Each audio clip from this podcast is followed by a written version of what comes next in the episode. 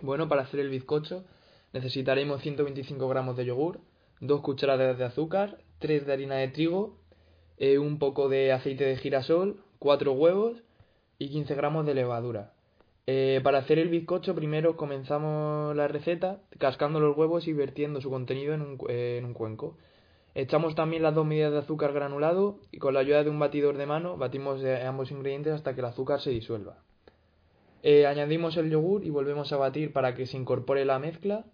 Eh, en otro cuenco mezclamos las tres medidas de harina con levadura. Eh, después incorporamos la mezcla al otro cuenco haciéndola pasar a través de un colador para tamizarla. Y por último, vertemos la medida de aceite y mezclamos muy bien para que éste quede repartido de manera uniforme por la masa.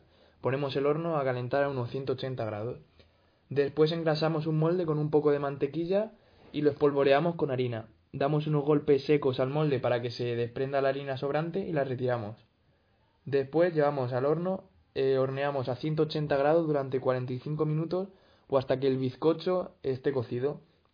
Para comprobar el punto de cocción de la masa le pinchamos con un cuchillo o un tenedor y si al retirarlo no observamos resto, nuestro bizcocho está listo. De lo, de, lo contrario, eh, prolongamos el horneado unos pocos minutos.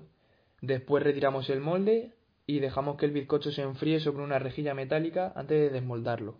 Y una vez frío, eh, desmoldamos y lo servimos.